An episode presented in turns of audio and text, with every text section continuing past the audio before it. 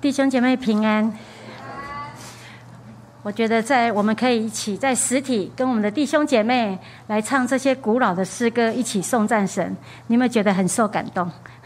对我每次唱这些诗歌，我就很受感动。我都想到将来我们要在耶稣的白色大宝座面前，也是要来这样子的送赞他。请我们一起来读旧约圣经民数记第二十五章。你可以用手机看，或者是要需要圣经的话，你可以举手，请我们的童工可以把圣经送到你前前面来。民数记第二十五章，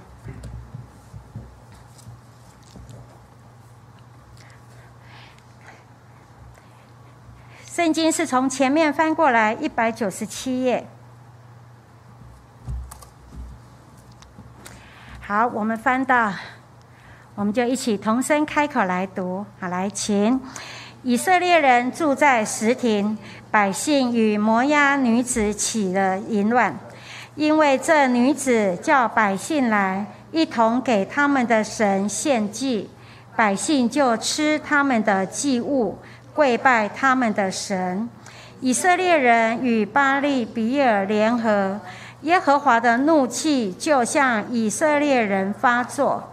耶和华吩咐摩西说：“将百姓中所有的族长，在我面前对着日头悬挂，使我向以色列人所发的怒气可以消了。”于是摩西吩咐以色列的审判官说：“凡属你们的人，有与巴利比尔联合的。”你们个人要把他们杀了。摩西和以色列全会众正在会幕门前哭泣的时候，谁知有以色列中一一个人，当他们眼前带着一个米甸女人到他弟兄那里去。祭司亚伦的孙子以利亚撒的儿子菲尼哈看见了。就从会中起来，手里拿着枪，跟着那以色列人进亭子里去，便将以色列人和那女人由腹中刺透。这样，在以色列人中瘟疫就止息。那时遭瘟疫死的人有两万四千人。耶和华小谕摩西说：“祭司亚伦的孙子。”以利亚撒的儿子菲尼哈，使我们向以色列人所发的怒消了，因他在他们中间以我的祭邪为心，使我不在祭邪中把他们除灭。因此你要说，我要将平安的约赐给他，这约要给他和他的后裔。作为永远当祭司职任的约，因他为神有祭邪的心，为以色列人赎罪。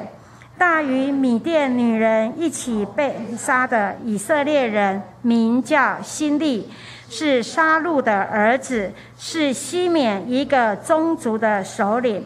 那被杀的米甸女人哥斯比，是舒尔的女儿。这舒尔是米甸一个宗族的首领。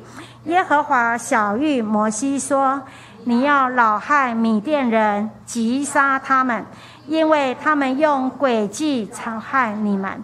在比尔的事上和他的姐妹米甸首领的女儿哥斯比的事上，用这诡计诱惑了你们。”这哥斯比当瘟疫流行的日子，因比尔的事被杀了。请我们一起低头来祷告。结束，我们恭敬的把以下的时间交在你的面前。主啊，愿你真理的灵运行在我们的当中，让说的、听的都一同同盟造就。也求耶稣祝福同步进行的儿童主日学。赏赐给儿主的老师有聪明智慧，知道如何来教导孩子。谢谢主带领我们以下的时间，这样的祷告奉耶稣的名求，阿门。当我们在读民数记二十四章的时候，讲到巴兰他做主以色列人，后来没有成功，于是巴兰跟巴勒就各自回自己的家。我们会以为就没事了，可是想不到可怕的那个阴谋是在后面，就是巴兰主动向摩押王巴勒献祭，就是让摩押女子引诱以色列人与他们行淫，更与他们一同去向他们的神明巴利比尔献祭，以至于上帝的怒气发作。就降瘟疫刑罚以色列人，就是我们刚刚所读的第一节到第三节。因为这不只是身体上犯淫乱，更是灵性上犯了淫乱的大罪。直到立位人的亚伦的孙子以利亚撒的儿子菲尼哈，在刚刚我们读的经文的里面，他有提到以神祭邪的心为心，就举枪杀死了犯罪的首领。除掉以色列人的罪恶，才使瘟疫止息。可是呢，遭瘟疫而死的有两万四千人，这就是非常有名的巴利比尔的事件。这个事件呢，也成为以色列人在旷野最后一次重大的失败。在这个事件的当中，在我们刚刚所读的经文的里面，你会留意，希望你可以留意看到西缅和利位。这两个人，哈，他们的后代子孙，这两个支派截然他们不同的选择，带出不同的命运。我们先来看西缅跟利位，雅各有十二个儿子，后来这十二个儿子就变成十二支派。老二西缅和老三利位，刚开始他们两个兄弟呢是绑在一起的，哈，绑在一起的。可是后来呢，他们就两个的路就越走越不一样了，形同陌路。他们两位兄弟同时出现，是因为他们的妹妹迪娜遭人玷污，他们这两个兄弟就非常的愤怒，就用诡计杀了四件城所有的男丁。这个事件是记载在创世纪三十四章。雅各当时没有对西缅和利位有严厉的责备，只是说。你们连累我，使我在这地的居民中有了臭名。我的人丁稀少，他们必聚集来攻击、击杀我。我和全家的人都必灭绝。那个时候，雅各只说了这样的话，哈，只说了。可是呢，当我们再继续读创世纪，读到下面的时候，到了创世纪四十九章五到七节，就是雅各要临终之前，他对他的孩子的预言的当中。他有特别论到西缅和立位，他这样子的说：我们来读四十九章五到七节，来，请论及西缅和立位。他说：西缅和立位是兄弟，他们的刀剑是残忍的器具。我的灵啊，不要与他们同谋；我的心啊，不要与他们联络，因为他们趁怒杀害人命。任意砍断牛腿大筋，他们的怒气暴烈可阻，他们的愤恨残忍可阻。我要使他们分居在雅各家里，散住在以色列地中。这是雅各临终的时候对西缅跟利位他的一个预言。虽然他们仍在以色列的众支派当中，可是他们却没有自己支派的产业。可是这两个支派后来的发展完全不一样，就是他们做的选择带出来的发展结果都不一样。我们先要来看立位，他在几次重要的抉择当中，都成为他们一个很重要的转捩点。当摩西带领以色列人出埃及，在西乃山与上帝立下神圣的盟约，摩西在山上，以色列的百姓在山下。不久之后呢，他们就在亚伦纵容之下就犯罪了，造了金牛犊向他下拜。所以当摩西下来的时候呢，就摩西见百姓放肆，他就站在营门中，就对就说了：“凡属耶和华的都要到我这里来。”于是立位的子孙都到他那里去。这个事件是记载在出埃及记三十二章。好，你回去可以看这一段。哈，所以呢，当摩西发烈怒，呼吁以色列百姓悔改归向神的时候，立位的子孙立刻做了正面的回应。好，立立刻做了正面的回应。另外呢，以后他们果然得着上帝的悦纳。代替以色列人的长子，成为在会幕里面侍奉上帝的支派。这是记载在民数记第三章那边提到。虽然他们没有自己的地业，可是侍奉耶和华就是他们的产业。好，侍奉耶和华就是他们的产业。所以呢，他们就以，虽然他们曾经犯了那样的错。可是呢，他们的生命的抉择开始不一样了。他要开始选择向神这方面，所以他们就是化作主，成为祝福。在巴利比尔的事件，刚刚我们读的二十五章这个事件当中，里面有提到一个人叫做菲尼哈，他就是立位支派的，他有以神的祭邪之心为心，使耶和华的列路转离以色列人。耶和华更与菲尼哈。跟他的后裔立了平安的约，刚刚我们读有没有读到？哈，有看到，就立了平安的约，使他们永远担当祭司的职分。那个菲尼哈，他是属于立位子孙，哈，立位人，哈，立位支派。所以呢，当我们读到诗篇一百零六篇二十八节到三十一节的时候，那边提到说，他们又与巴利比尔联合，而且吃了祭死神的物。他们这样行，惹耶和华发怒，便有瘟疫流行在他们中间。那时，菲尼哈站起来，刑罚恶人，瘟疫这才止息。那就算为他的义，世世代代，直到永远。当所罗门王死后，以色列就分为南北两国。北国以色列罗坡安当王，他就在伯特利和但这两个地方设立进。设立金牛犊，又私定节期，立凡民为祭司。那原本散居在以色列国四十八座城的立位人和祭司，就发现耶罗欢这样的举动是错的，所以他们就来到了犹大，他们都来到耶路撒冷。圣经告诉我们，以色列中所有定义寻求神的，也都来到耶路撒冷。都来到耶路撒，因为他们发现耶路耶路坡安所做的是错误的，所以他们要定义来寻求神，就离开耶路坡安，来到了罗坡安那里。当我们读到旧约以斯拉记的时候，就发现文士以斯拉得到波斯王亚达薛西王的帮助，回到耶路撒冷去重建。他也邀请被掳在外的立位人跟他们一同回去，立位人也回应了，哈，也回应了。哈，也回应了，这是立位。那西缅呢？西缅的支派相反的，西缅支派却没有像立位人一样起死回生。在巴利比尔的事件当中，菲尼哈所杀的以色列人名字叫做辛利。圣经介绍他是什么？西缅支派一个家族的首领，他是西缅支派一个家族的首领。他与米甸女子哥斯比一同犯罪行淫。巴利比尔事件之后，耶和华就吩咐摩西再一次的数点百姓。那是在六二十六章提到，你就发现二十六章的数点的百姓跟前面。的数点两那个数点百姓的人数，每个支派的人数都有不一样。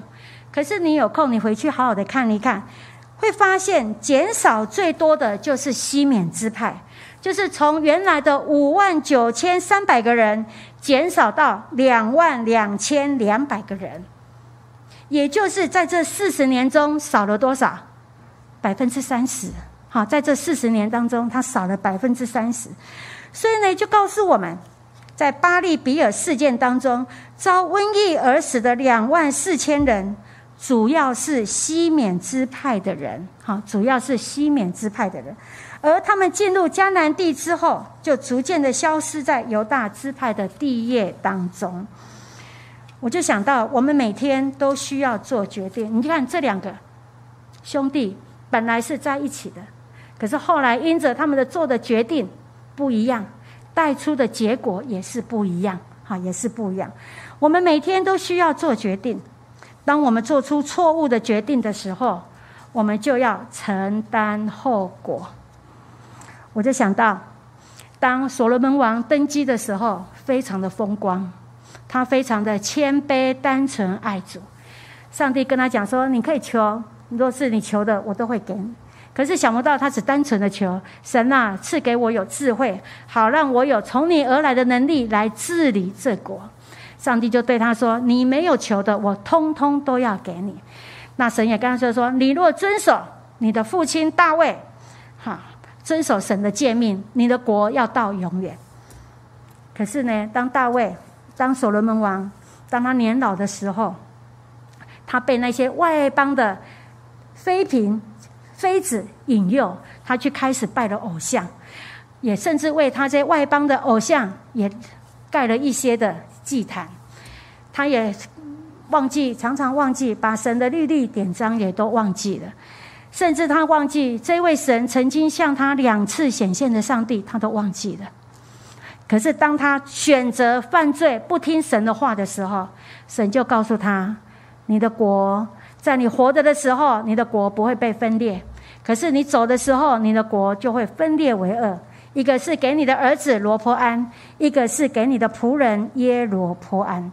所以呢，先知就对耶罗坡安就告诉他，有说神要把国给你，有十个支派给你。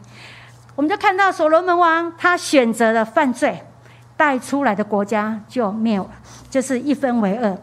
耶罗坡安他也知道他的国位是神给他的，有十个支派会跟着他。可是呢，那个时候他们的精神中心是在南国的耶路撒冷，耶罗波安就开始担心：若是我的百姓每一年都到耶路撒冷去守节，迟早一定会出出问题。他害怕他的王位恐怕保不住，他心里就说：恐怕这个仍归大卫的家。结果，因为他害怕。他害怕他的王位保不住，所以他就设立了两个敬拜中心，就是刚刚我们所讲的伯特利跟但，造了金牛犊，私定节期，立凡民为祭司。其实当先知对他讲的时候说：“若是你听神的话，遵守神的律律典章，你的国是神会祝福的。”耶罗波安通通都知道。可是最后，他却选择因害怕他的国位保不住，他却选择犯罪得罪神。我觉得耶罗波安他应该知道，既然神把他放在这个王位上，他一定有办法来应付他们国内的问题。可是约罗波安却是选择犯罪离弃神，使以色列人陷在罪恶的里面。因此，北国就开始败坏，而且是一代不如一代，每况愈下。所以每一天我们都在做选择。我不知道你是选择相信还是怀疑，你是选择喜乐还是忧愁，你是选择顺服还是叛逆，或者是选择要站在神的这一边。每一天我们都需要做选择。当我们要选择的时候，或决定的时候。我们需要以祷告和谨慎的态度来寻求上帝的智慧和引导。有时候，当我们在难处、困难的当中的时候，我们心很害怕，我们心很急。我就想到箴言十九章二节提到说：“心无知识，乃为不善；脚步极快，难免犯罪。”所以，有时候当我们在困难当中，我们急着想要解决，我们就忘记要来寻求神，以至于我们做的决定。带来给我们的伤害，或者是带给我们家庭的伤害，却是怎么样一代一代的传下去，一代传下去。所以，当我们面对抉择的时候，会迫使我们去评估什么才是最重要的。我们一定要知道，这一生当中，我们最重要的决定、最重要的抉择，就是跟随耶稣，就是跟随耶稣。我就想到我当年要受洗的时候。我跟教会的牧师报名两次，两次呢我都不能去，因为我的父亲非常的反对。到最后的时候，我就求他，我说我这辈子所有的事情都可以听你的，可是呢，相信耶稣受洗，我要自己做决定，我要自己做决定。我永远没有忘记那一天做的决定，到现在，我觉得神生命改变，神改变了我。我常常在想。若是今天我没有信耶稣，我真的不知道我会在哪里。好，所以呢，我们也可以想想，你所做的哪些抉择使你远离耶稣？你所做的哪些抉择使你更亲近他？你做的哪些决定，使你跟耶稣离得越来越远？你哪些的决定，使你越来越亲近神？好，使你越来越亲近神。我记得我八月底到台东去看小平，我记得六年前我都忘记了，他都记得很清楚。六年，他都说，我说小平，我什么时候来？他说，师母，你六年前来，那个时候你跟牧师，还有你，还有席龙叔叔。我说，哇，你记性真好。我看到他的时候，我很受感动。这一次隔了六年了，那也这三年因为疫情的缘故，真的是很困难。可是我心里就是一直挂念他，要去看他。当我看到他的时候，我就想到当年，因为那个时候杨波波他身体越来越不好，他很单纯的想说啊，虽然我生了一个有问题的孩子，他跟着在我旁边，他觉得他可以养育他，可以陪他陪他到老。可是当杨波波他自己得癌症的时候，到末期的时候，他开始紧张了。师母怎么办？我这个女儿怎么办？我就告诉他说：“我们来祷告，来寻求。我们就从北部到宜兰，到南到东部。”反正中部以北没有一个机构愿意收留他，可是最后再到台东这个机构愿意收留他。当他把送把他送到台东的马兰圣修中心的时候，安养中心的时候，杨伯伯常常会打电话给我，师母，我做这样的决定到底对还是错？我就告诉他对，好，因为有时候我们做父母的。会害怕，觉得说：“我是不是把孩子送到安养中心？是不是我对他就没有爱了？”我说：“你送他到道理是真实的爱他。”我说：“你即将走到人生的最后，你不可能照顾他。你若是把他放在家里，这个孩子就完蛋了。这个孩子就完蛋了。”多年后，当他杨伯伯要走之前，又问我一次：“师母，我做这样的抉择对不对？”我说：“对。”我不但告诉他对。几年后，他在那里已经住了快十四年了。若是我们当中呃从前的植物学老师，他就告诉我：“师母，你知道我今年几岁吗？”我都一直以为他十几岁。他说：“我今年四十九岁。”因为他智商不高，他以前是跟着哈十四年前，他都一直就算他的年纪，他都一直跟我们的儿童主日学幼幼班、幼儿班一起上课，因为他的智商就是那样子哈，他就一起上课，哈，一起上课。在这十四年的当中，我真的从他身上看见，敬畏耶和华就是智慧的开端。因为在这个安养中心，常常会有教会的人假日就来上圣经课程。那后来呢，我看到那个照片的时候，有一个传道人看到说：“对，他是这个安养中心最会唱歌的。”那那一天，他他还记得，他说：“以前在教会所上的儿主的诗歌，我通通都记得。”我通通都记得，所以呢，我就发现到说，当年杨波波做这样的抉择，带给小平是幸福的。他以前他的血糖，他的身体不好，控制的不好，反正他在家爱吃什么就给他乱吃乱吃。可是他在那里呢，社工、保育员对他是控制他的血糖，所以呢，都是你们有看到他的照片变瘦了，对不对？好，不仅变瘦了，还有他，他就开始会运动，他每天都在运动，哈，每天就这样在走路运动。还有呢，我从他的身上看见他变聪明了，真的是长智慧了，哈，长智慧了。我很害怕他忘记耶稣。那一天我特别问他：“小平，你还记得耶稣吗？”我当然记得，就开始诉说。我说：“好，那以前你听的福音是什么？”他就开始有一些，他说他记得，他记得，他记得。所以呢，我就想到，就是说，当年杨波波怀疑他的抉择带出来的，怕会错误的。可是十几年过后，就发现当年做这样的决定是对的，也让这个孩，也让小平在那里得到好的养育、好的照顾，哈。还有，他也跟神有建立一个很美好、亲密的关系。所以呢，我们也需要想，在我们每天的生活的当中，我们所做的决定。到底是让我们远离耶稣，还是更亲近他？好不好？这个时候，我们请小诗班要来献献诗。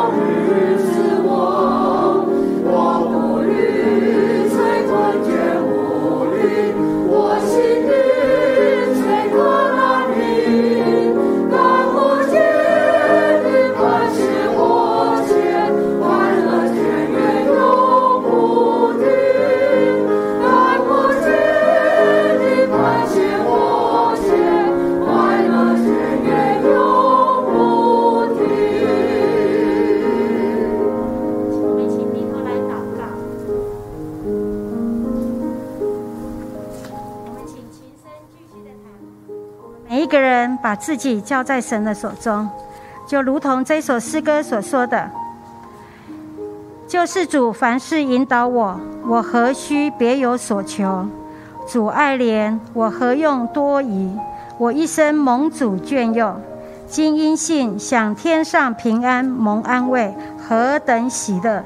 我深知无论遇何事，主必为我安排妥。”所以，当我们碰到困境的时候，求耶稣帮助我们坚持在他的面前，让我们做对的选择。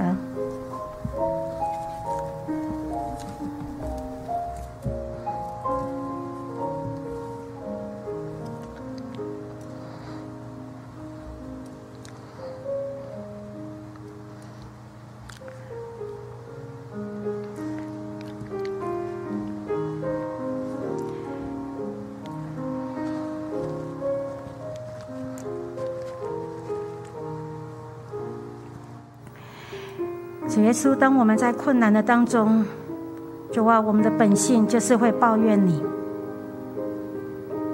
我们就没有耐性，想要用自己的方法来做决定，以至于我们跌跌撞撞、伤痕累累。我们做了很多错误的决定，而这些决定让我们的心更远离你自己。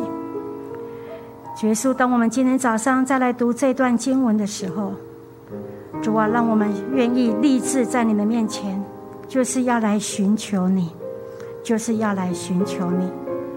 主啊，也许当我们向你祷告的时候，你没有立刻为我们开路，可是主，我们的心就坚定的相信，主啊，你的带领、你的安排是最稳妥，也是最合适我们的。主啊，求你赐给我们，主啊，赐给我们一个恒久忍耐的心。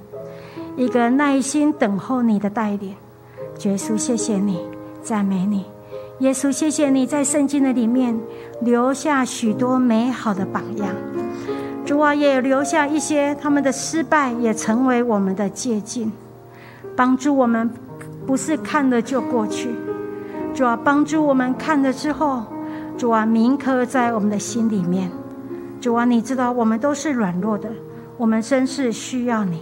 我们需要你，主，我就求你，让我们每一次做决定的时候，我们就是带着一个敬畏、谨慎的心，主啊，来寻求你的引导。谢谢耶稣垂听我们众人在你面前的祷告，奉耶稣的名求，